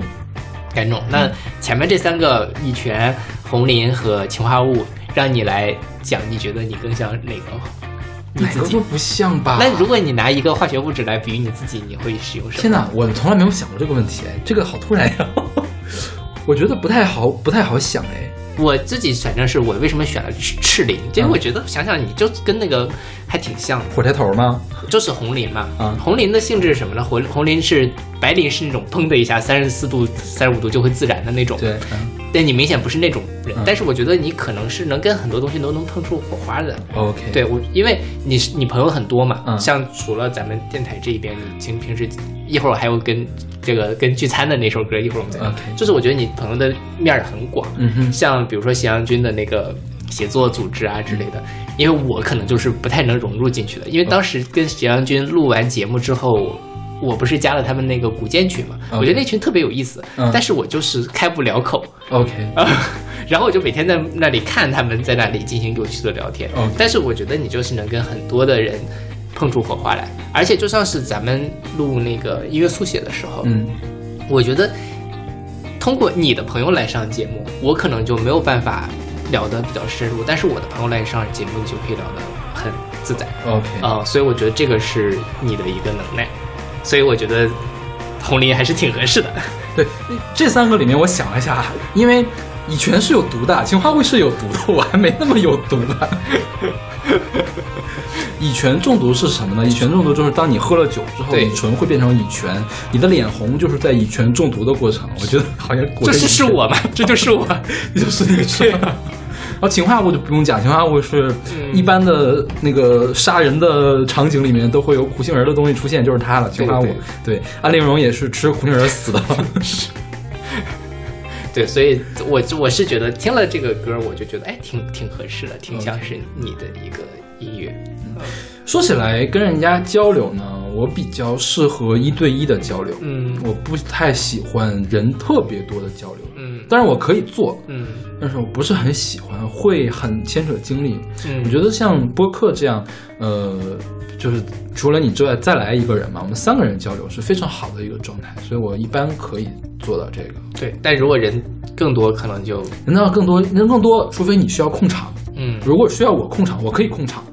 但是如果不需要我控场，然后这个话题呢，我又不是那么的感兴趣，我不会特别的努力参与进去。嗯就是，尤其是呃跟大多数人都不熟的时候，我就更不愿意参与进去。OK。但就比如说像呃，之前咱们两个不都是去玩过我们学校那个音协协对吧？嗯我觉得你在那里面也是能够跟。至至至少在那个里面，你最后熟的人会比我多很多。也没有吧？我觉得你跟大家也很熟啊。没有是我的错觉吗？我觉得是、啊、你的错觉。是。就是我是那种比较，尤其像这种人多，我就躲在一旁不说话，除非你 Q 到我，否则我不会说因。为小马也是可以在音协的活动上去当主持人的一个人，是所以我我一直没有觉得你跟他们会有隔阂啊，或者没有隔阂，嗯就是不是很想，也不是说很就是不是很热心于去社交呗，对这种感觉。对对对是的，嗯，OK，我没有，我也没有很热心于社交，我就真的觉得那帮人还是很可爱的。是是很可爱，但是我也觉得很，我其实特别想跟他们做做他们做朋友，但是我是很难去主动的，就是或者是经过两三次的接触就能碰出火花的人，嗯我很难那个样子。所以你看我身边的朋友，其实呃长期来往的人就比较少。OK 啊、就可能就这么你都认识的这么三四个人，然后就这样，其他的也就不怎么来往了或者是一两个月、半年出来吃顿饭这个样子。OK，哎，咱说一下斜阳君他们那个群的事儿，就是你家那个群跟我家那个群的性质不太一样，就是你家那个群，由于你没有参加过他们的活动嘛，对所以说可能共同的语言会比较少。嗯但事实上我是每周要交一篇作业的，相当于是我写的东西，他们会给我反馈，他们写的东西我会给他们反馈，嗯所以我们会有一些。在大家都不熟的时候，就会有一些必要的交流。OK，对，就是比如说人家写了一篇文章，你看过了，有点感受，你说一两句话，这个东西其实也还 OK。就像你在其他其他地方看了文章，会给评论一样的感觉嘛。这样一来二去才变得熟的。是，而且说实话，斜阳君还是很厉害，他网罗了一些很有趣、很有趣的人。对对对就是，嗯、可能即便你是一个比较那个低调或者是比较内向的一个人，只要你去参加了他们线下的活动，就是会有一群很热心的人，呃。当然也不是那种会让你觉得很困扰的那种对就跟你来 social 就是会很自然而然的觉得啊，这帮人都特别的好，就是玩的特别开心那种感觉。其实我去参加他们线下活动，我也不是说话最多的那个人，嗯。因为他们真的是有有很多很多特别擅长跟别人说话的人然后大家也都很有想法，嗯。还是很有趣的。是。我能感受到他们是很有想法、很有趣的，但就是可能就是我没有，其其实我觉得你就是缺一个契机，对对对对，缺一个契机。比如说，如果某一次线下活动你去了，对，可能就就玩起来了，我觉得。对，但是一般可能我也不会想要去，啊就是也不好说，他们不进去，没准哪次出游你就跟着蹭上了。哎，我之前想过哎，我觉得他们有很多地方我都是，但是对啊有几次真的是因为我当时事情比较多，或者我定了去了别的地方就没去成，嗯对，后来就嗯，反正就这个样子。，OK，好吧。对，我给你留个作业，你可以想想，你如果有一个化哎，那学物质好难啊！你这个来这个实际上给我留这样，样的作业，你是搞化学的吗？那我是不是应该给你留一个作业？对，什么电路元件或者什么还什么细胞是吧？什么？可以啊。画眉路这个团咱们说哦对，没有说过嗯。它是一个香港的数学摇滚团，嗯，然后它最早其实是不是数学摇滚？有主唱的是吧？对，后来主唱离队了。对啊、那没办法，那没有主唱，我们就玩数学摇滚。没有，一一般没有主唱是玩后摇的，玩对数摇滚是要有水平的。嗯，是。我好像我们说的那帮玩后摇都很没水平一样，是吧？呃后摇也很有水平，对对对。啊对而且他们也玩后摇，嗯，哦，对对对，是，所以就是，当然其实看起来还挺年轻的，他们这几个有的还拍了 MV，这是去年的专辑是吧？一八年的，对对对。嗯，但当时我们没有听到，我也没有听到。是。大家感兴趣可以去听听，反正听数学摇滚也不需要费脑子，OK，他们他们写需要费脑子，但是听真的还是挺挺舒服的，对，是 OK，那我们来听这首来自画眉路的《赤伶》。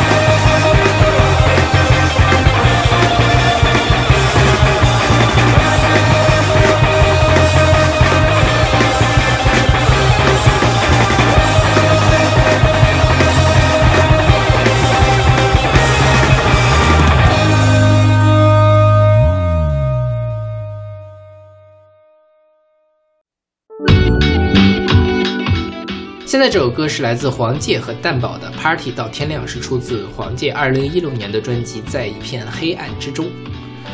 这个歌儿就是讲勺子老师是一个聚会很多的人，嗯，最近没那么多了，但是有一段时间是很多的吧。就是应该是我上本科的时候，还有一直到读研究生初期的时候，对对初期的时候就比较闲，真的是很闲的时候，是。认识了很多群朋友，相当于是、嗯就是呃可能互相稍微有点交流的朋友。后来就会发现，我在这边认识的人和在那边认识的人，再再通过第三方又会再认识。就是社交网络。对对对对对，嗯，但就我没有想到那种，因为我觉得你大部分聚会其实是吃饭，对吧？聚餐，还有 K 歌。嗯嗯，对，但是没有找到讲聚餐的歌。OK，所以就我觉得就是 party 的歌当然有很多，但这个歌其实比较有意思，就是它是那种不是说哎我去买醉啊，我去嗨那种，它是那种我去放松，找几个三五好友一块儿出去聊聊天儿，一块儿去玩一玩这种感觉，我觉得是比较贴合你，可能比较贴合你日常的那样一种状态。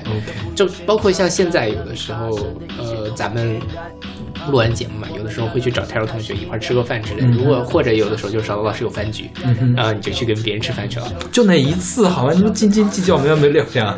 但是我就反正觉得你平时饭局是挺多的，OK，、嗯现在的饭局主要是咱们这个圈子的饭局了。嗯，对，所以就是就是这种感觉，因为勺子老师朋友遍天下的感觉，我 也没有跟我比还算吧。啊，那倒是，嗯毕竟我们下一趴要好好谈这个，就是下下一期下一期节目要好好谈你这个事情。是，所以就一直以来就给我这样一个感觉。啊、你微信有多少好友？小一千还是一千多一点点对吧？我微信两百多个好友，？OK，那你是少了点，我觉得。呃大家可以比较一下，我觉得是挺挺牛逼的，但是真的是现在觉得，呃，认识一个新朋友的成本其实很高，越来越高了，其实对，就是主要是因为你可自己支配的时间很少。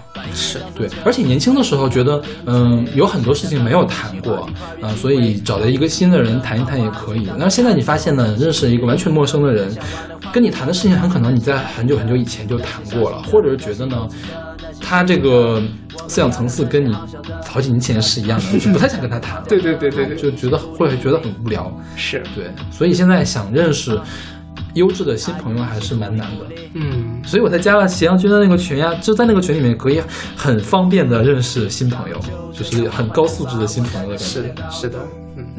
当然我们的群也可以，我们群里都是很高素质的新朋友。所以最近都没有人说话，最近大家都比较忙吧？应该是，是我们的群基本上主要是我们没有好好的经营了。你看我，哎，这说到这儿哈，你看在这个咱们虽然我是群主，啊但是我很早在那个群里面说话，对吧？OK 就是我就是一个不是特别爱去呃说话的人。OK，嗯，但是你就可以，就是心情好的时候其实还 OK，主要是最近太忙了，心情没有那么多的余力去维持这么多的圈子。对对对对对，是。的，或者是说真的是只有维维余力去维持一两个那种核心的亲密的，比如说我跟小马是我们这个小圈子的事情。对，而且毕竟我们怎么着定期都得见面嘛，对对对那比如说假设咱们没有这个节目，哎呀，那怎么办呀？也不会有那么长的 对对对这个对对对见面的机会，对所以还是要一起做点事情嘛。像你们那个邪教就一块写写写文章之对，就是我们就我其实我跟他们线下的大聚会就一次，嗯然后我有一次去上海去见了两个教友，教友，怎么听起来这么这么吓人呢？会不会变成什么呀？那喜羊君是啥教父是吗教主啊？OK，邪教教主啊，好吧，对，就反正也线下的活动我也没有参加很多。当然也不一定要线下。其实我觉得你至少你们线上交流还是比较 regular 的。因为呃，那个群有个什么好处呢？因为大家都写作嘛，嗯你写作有的时候会触会写一些触及灵魂或者是时下热点的事情，比如说加班，或者你生活的意义是什么，你工作的意义是什么，这个每个人都有自己非常丰富的看法。而且我们现在群里面还有一个教友，他觉得自己在做一个 project，就是每周末请三四个人，大家做个小圆桌那种，做个小沙龙一样的东西，然后他会整理出一个东西，所以可以讨论的东西很多。那就有讨论，就有持续下去的那个什么。大家都好有精力啊！我觉得这个事情非常的有趣，但是你假设让我去做这么一件事，我就觉得啊好怵。因为我觉得你你现在在做这个电台已经是一个很耗精力的事情了。如果不做这个电台，我觉得没准可以做那样的事情。然后你觉得处呢，还有可能是因为你本身觉得组织别人来干活或者来来做一个活动是一个很耗精力的事情。啊也有，然后我那个我那朋友说，我跟他说，你既然做了这种圆桌嘛，其实你可以就录一下，做个播客就可以了。他会觉得做播客很难，啊但他觉得他组织大家来玩呢，还是挺简单的。明白了，嗯，所以还 就是还是说你每个人都有自己舒适的一个对对对对对，就年轻还是要多尝试一些不同的东西啊，把自己的小世界开阔的像勺子老师一样大。天哪，不要这样好吗？啊、这歌我觉得就没什么好说，黄界蛋堡我们都选过了。对，这专辑是我们都选过这歌啊，是三十还是四十的时候是选过这个专辑的一首歌。好像是是的对对对，那我就不多说了，大家来听这首来自黄界和蛋堡的《Party 到天亮》。心态是期待，所以不会累。约好的人物、时间和地点和事物和音乐肯定都对位。时间慢慢往前，人慢慢前往，目的地是已经把现象点上，各自伴手准备大面演荡，来到一次聚会，大家把灵魂解放，也要经过地下道和圆环。说远也并不全然，秘密的派对你可不要宣传，在那里发生的一切都是天然。啊，我们要聊那些开心的，我们要聊那些伤心的，要聊那些幼稚的、羞耻的、好笑的、咆哮的、想要逃找掉的。一个没事的晚上，安全的地方，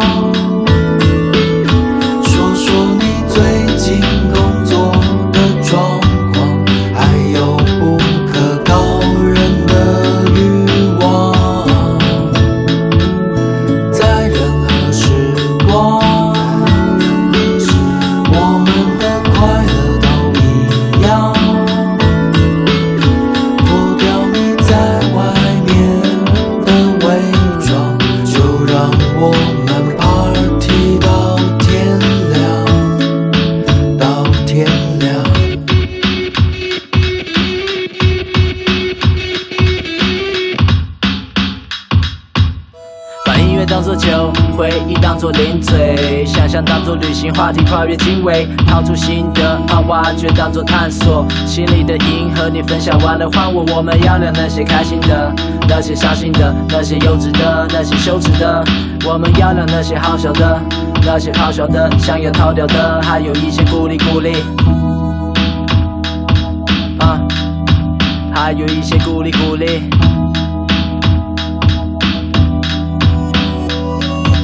然后就这样缓缓的把我带到新的高度，平静的像是站在灵魂高处，安全感是种全面性的包袱，各有各的旅程，不找用互相照顾。个没事的晚上，安全的地方，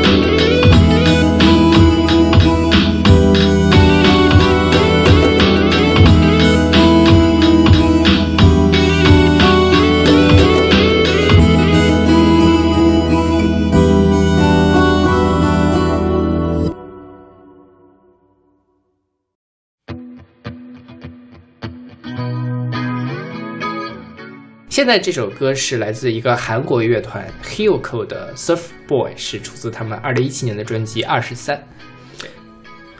这个是讲什么呀？我完全没有没太搞搞懂你要说什么。就最后两首歌，尤其这首歌，我就想跟大家分享一下我认识的少乐老师他的人生观。OK，就是我觉得我，但这事儿其实不太好描述。嗯但我想了想，因为我这张专辑我听了很多次，我觉得这个 Surf Boy 这种感觉就很像你在面对人生的起起伏伏的那种感觉。我觉得你是不太愿意去跟，或者说你不去跟生活做特别直接的对抗。嗯哼整体来说还是愿意顺着它去走的。，OK，是嗯，这是我是我是我，对吧？然后这就特别像是在冲浪，一个浪来来了，那你上去的时候你就顺着它往上走，下来就是什么。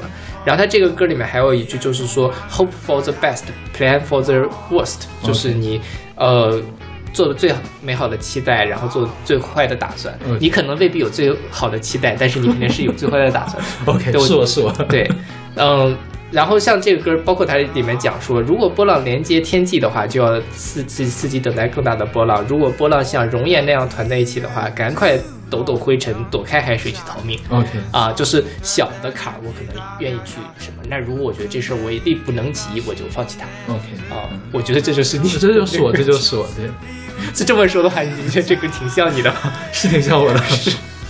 但就反过来说，我自己我就不是这样的一个人。啊哈，呃，我就是那种生活没有波浪，我都要自己拧出点波浪来跟他拧巴一下的那种人。是吗？哎，我倒真没有发现这一点。比如说呢？自己会给自己设置很多的意义，然后去对抗它或者去完成它，这样。怪不得你会有抑郁的心情。是我就是一个很矫情的人。因为我觉得，如果我要是抑郁了的话，我一定是绝望。嗯就是，呃，不是说我设了什么坎儿，而是真的就是生活把你打得一败涂地，对对对对对呃，爬不起来那种感觉。对，但是我觉得，因为现在说实话，我们发展到这个，其实不太容易，生活真的把你打垮。嗯，有点难，因为咱们毕竟是有一些人生经历，有一些阅历，也有一些能力的，而且还有很多人在帮我们。对对对，有很多朋友、有家人这样的情况，你不太容易被打垮。真正被打垮的人，其实都是像我这样的，自己被自己打垮。是是是，我觉得就是自己给自己造大山。所以我觉得，就这个歌儿，包括像他的那个音乐啊之类的，也是那不是那种特别拧巴、痛苦，而是一种其实是也不能说积极面对吧，而是就是那种顺势而为啊。我觉得就是这样的一个感觉。太贴切了，我之前没有认真看过这个歌词 OK 然后这次选歌嘛，就说实话，你选了十首歌，我肯定也得选十首歌。OK 选到第七八首的时候就选不下去了，我真的花了一整天的时间，我脑袋都快炸了，就在选这十首歌。真的我就是，其实我还是挺游戏的那种选一选的。你你看着吧，有的歌有点戏谑的那种，嗯就没没有很追入深层的感觉，嗯是吧？对。但是就是问题是你的那些特质，嗯比如说去聚餐啊之类的，就没有歌讲聚餐嘛。OK 呃，然后比如说你朋友很多，也没有歌专门讲朋友很多，OK，对吧？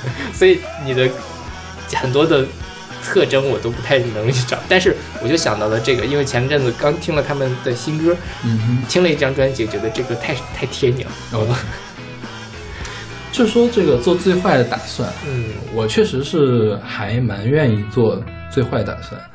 嗯，有两个方面。第一，我这个人很容易焦虑的，其实，嗯就是我会因为做了最坏的打算而焦虑，就是说万一完不成怎么办？嗯然后如果你再往前考虑，我他妈就完不成了，能怎么的呀？对，就就其实就会好很多。是是是反正这事儿，比如有 deadline，deadline 那天之后，这事儿就解就完了。嗯我我难受呢，就难受 deadline 的那天。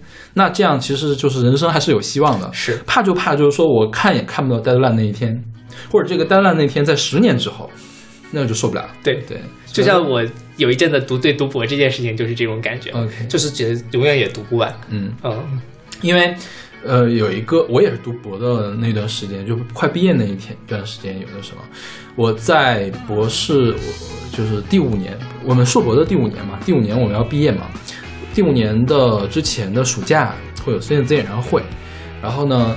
呃，在那之前的半年，我是最难受的半年，因为我的实验也是总做不出来。嗯但是呢，我必须要在那半年之内把实验的事情大部分搞定，因为我要在暑假过后就开始找工作。嗯那在那暑假里有孙燕姿演唱会，我就当时想的就是说，反正还有几个月，孙燕姿演唱会是我 人生必须要去实现的一个梦想，嗯我就必须要去听一遍孙燕姿演唱会，我才可以死掉，这种感觉。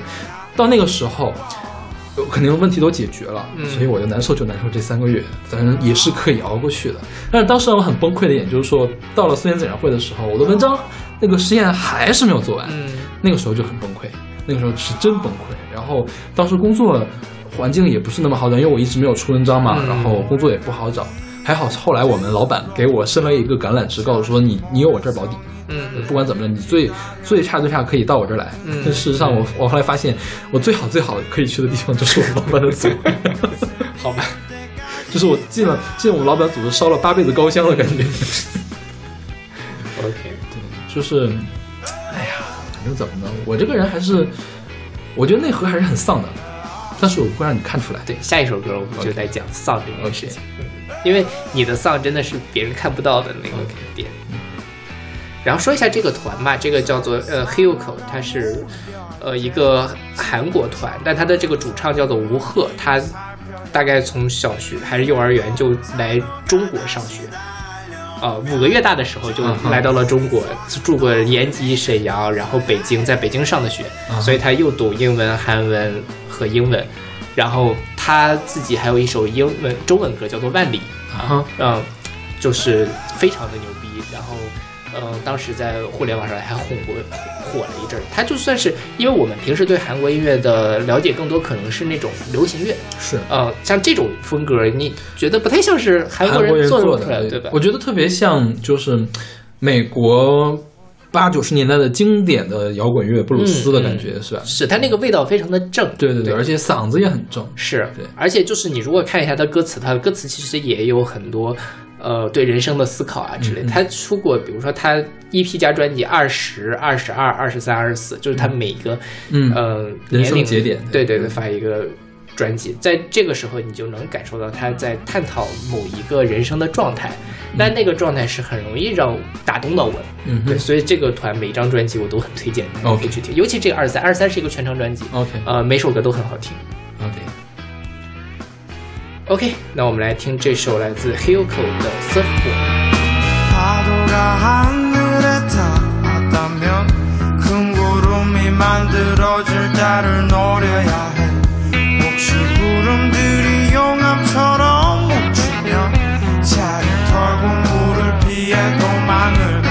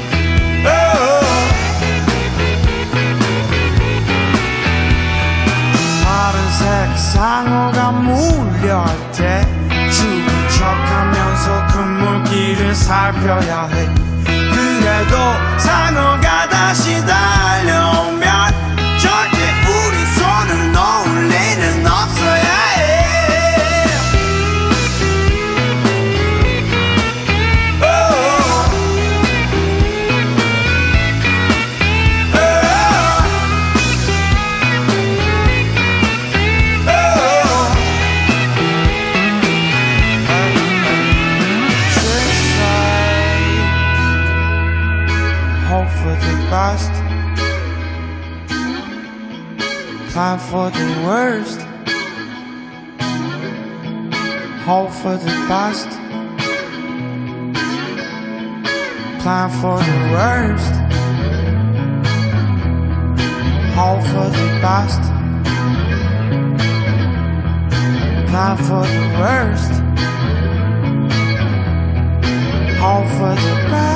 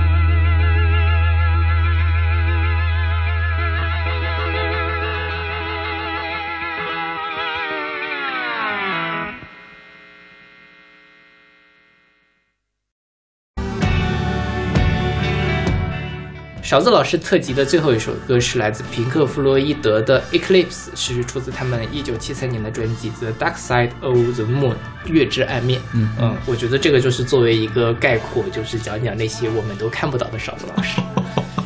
好吧，就是我能感受得到勺子老师是一个特别特别丧的人，但是你很难从跟他的日常交流中感受到他丧的一面。OK，就是这反而让人觉得你这个丧是不是已经丧到了骨子里？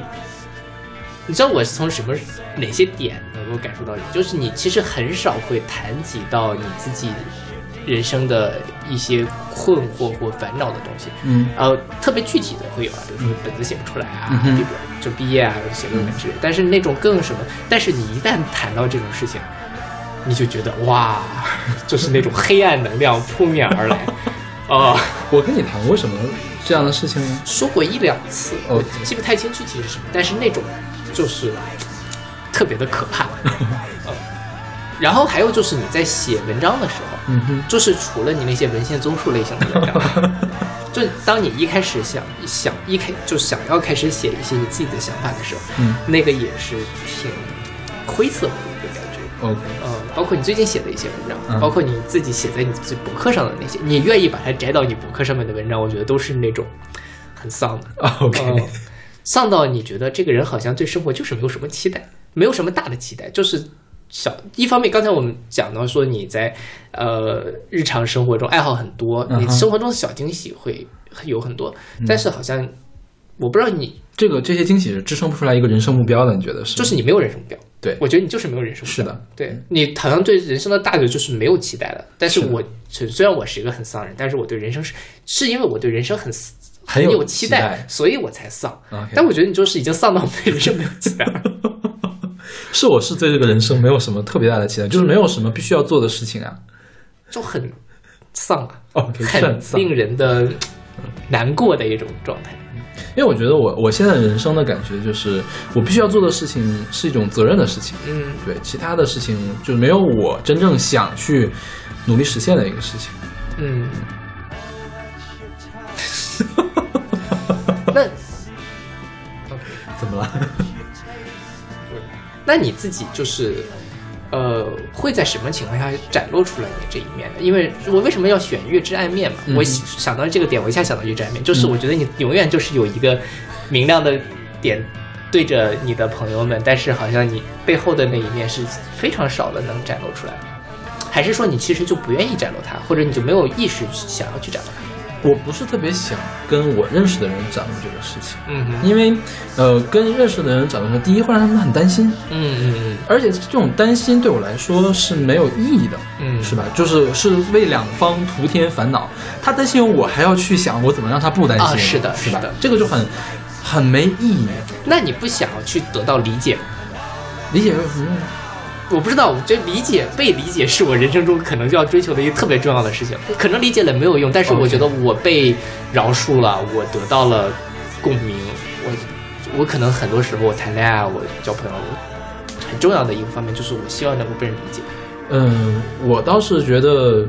我谈恋爱的，我谈恋爱的时候要求的东西跟你不一样，而且我对我已经很早就看出，我觉得没有人可以理解我。嗯我不我对就是别人可以理解我这件事情不抱任何希望。嗯对，你可以理解我的一部分，嗯就比如说，你可以理解我对音乐的热爱好是什么怎么样的，但是我没有我没有想让一个人完完全全的看透我这个人是什么样的，那你觉得你理解你自己吗？还可以吧，还可以。那还挺好的。嗯对，我觉得我对我现在的状态的认识还是还算清楚。嗯，对我觉得可能也是这一点吧，就是我之所以为什么希望别人去理解我，因为我觉得我自己不理解我自己，我不是那么清能够看得到我自己是什么样子，所以我需要从借着别人的眼睛来看我自己。但可能你内心坚强到，或者你对自己的认识到了一个你不需要通过别人来确认你自己的状态了 OK 啊。因为我不太相信别人可以比我更了解我自己是什么样的，我特别讨厌别人说别人做出一副很理了解我的样子。啊啊！我觉得你应该也不是很喜欢别人做出一副很了解你的样子吧啊如果他能说到点子上，那我觉得很感动。？OK，嗯，就是那可能是因为还没有人 说到点子上。就是呃，你当你需要去跟人家说的时候，一定是你有困惑。对，他说到点子的意思就是他把你的困惑给解决了，也不一定，就是那是什么呢？就是有的时候我，比如说我自己很痛苦很难过，但是其实我不知道我痛苦很难过的是什么。他 get get 到你困惑的点，对，就是有些人我能感受到他在某一个时刻看到了我的灵魂，那 OK，呃，我觉得那是一个很电流击透你身体的那样一个感受。哦，对，反正我觉得我人生中比较难以往前走的东西呢，是因为有的时候可能会不自信。嗯我特别喜欢我老板的一点就是，你老板会永远的让你自信起来。嗯他可以把一件大的困难分解成小的困难，然后挨个告诉你这个事情可以做，这个事情可以做，这个事情可以做，你不要担心了。嗯，对我，我特别需要这样的人，我不需要别人理解我，呃，为什么你会感受到难过？对，为什么我我需要我需要别人帮助的事情，一定是很具体的事情。我必须要，我不太需要别人对我人生啊那么宏观的一个事情来做一个指导。嗯，那大概明白是什么状态了。因为我觉得可能大部分人也没搞清楚人生的意义是什么吧，怎么就来教我人生所以的意义是什么？都要互相的去交流嘛。OK，嗯，而且你其实很少跟别人聊这些事情，对吧？因为我觉得就是把这些丧的事情给人家说，会对别人造成困扰。嗯，那你写博客的时候为什么会写呢？因为面向的是不特定的多数。呃，写博客的时候，你看我的博客我也没有去，就是我的另外一个微信号，我其实没有大肆去宣宣传的。呃，对就是只是因为这可以交作业，，OK，因为这个东西又反正可以写出来。呃，如果我作为一个陌生人，其实我对邪教的朋友来说，虽然说我们聊的很多，但其实在生活中的交集很少。对，还算是比较陌生的人，他对我的了解肯定比你对我的了解要少很多。就是即便说我展露出来某一些的东西，你可以看到这是丧，他们会觉得哦，这可能是今天心情不好。嗯其实对他们没有特别大的困扰，我觉得哎，反正我觉得你的内心是一个无底洞，黑洞。谁的内心不是一个无底洞呢？不是，不是吗我？觉得不是。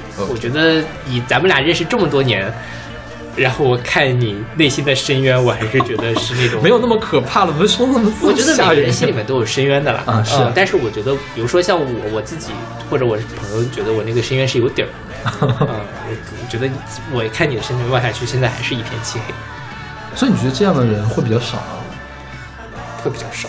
我觉得可能是因为没这么熟吧。就是其实你每个人熟了之后，你都可以看到下面有一个没有底儿的东西，你这个是最深的，我认识的所有人里面。你都看不到底儿，你怎么知道我是最深的？你看我多理性是吧？因为就是你，因为像小老师平时大部分的状态下都是那种很开心的状态，也不是说很开心吧，就是笑呵呵的，嗯没有那种。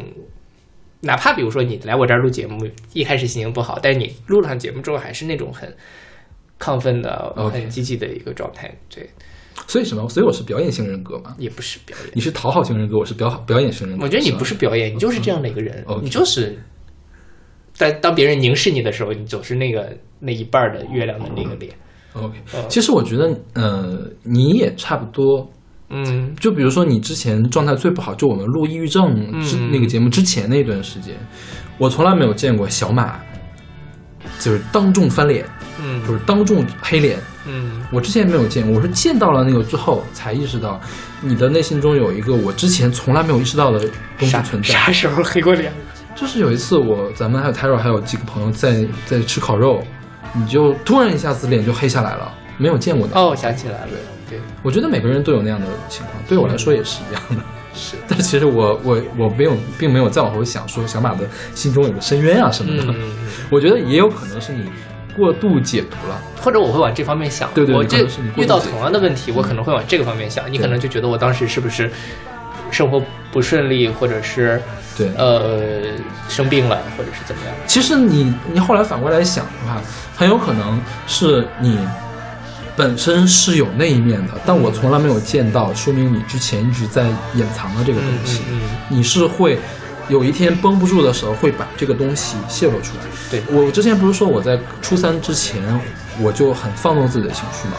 我就很容易干这种事情，嗯就是心情生气的时候，圆珠笔啪的一下摔桌子上就摔断了，嗯，我会干出这种事情。好可怕，但现在不会啊，好可怕！没想到你有这样的过去。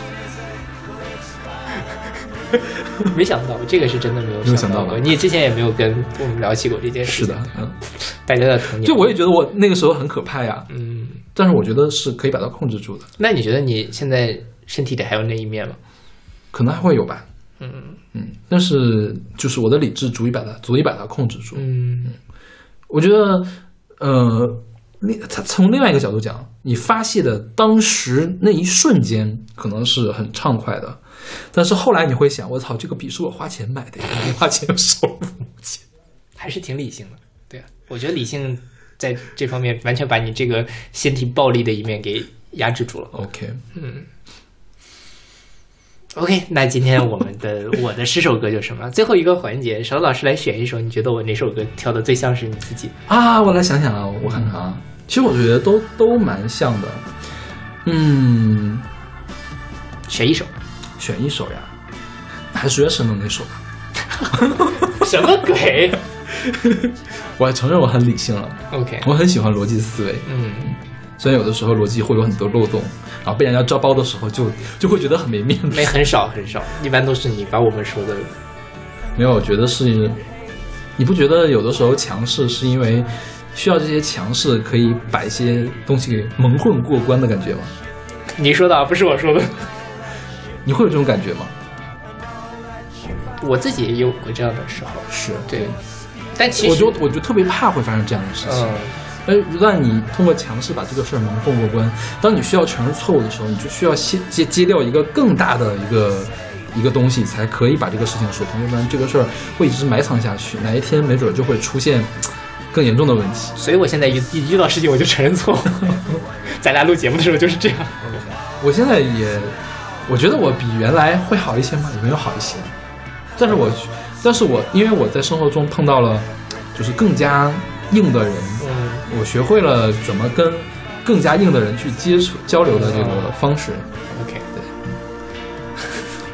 我没有想到你会挑这首，你觉得我应该挑哪首？不知道，那反正我没有想到。我觉得你挑的都还蛮好的，OK，好，感谢。感谢什么呀？真是不要不要这样商业互吹了，真是的。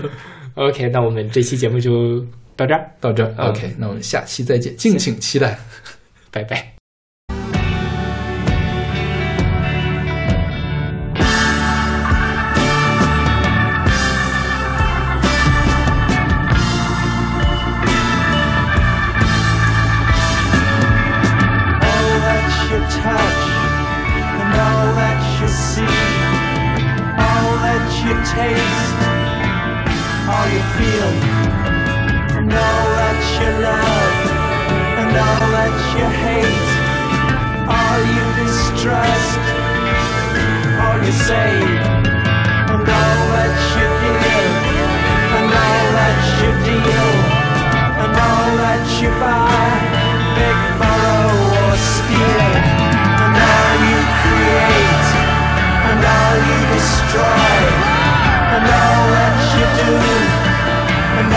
You say, and all that you eat, and everyone you meet, and all that you slight, and everyone you fight, and all that is now, and all that is gone, and all that's to come, and everything under the sun is in June, but the sun is eclipsed by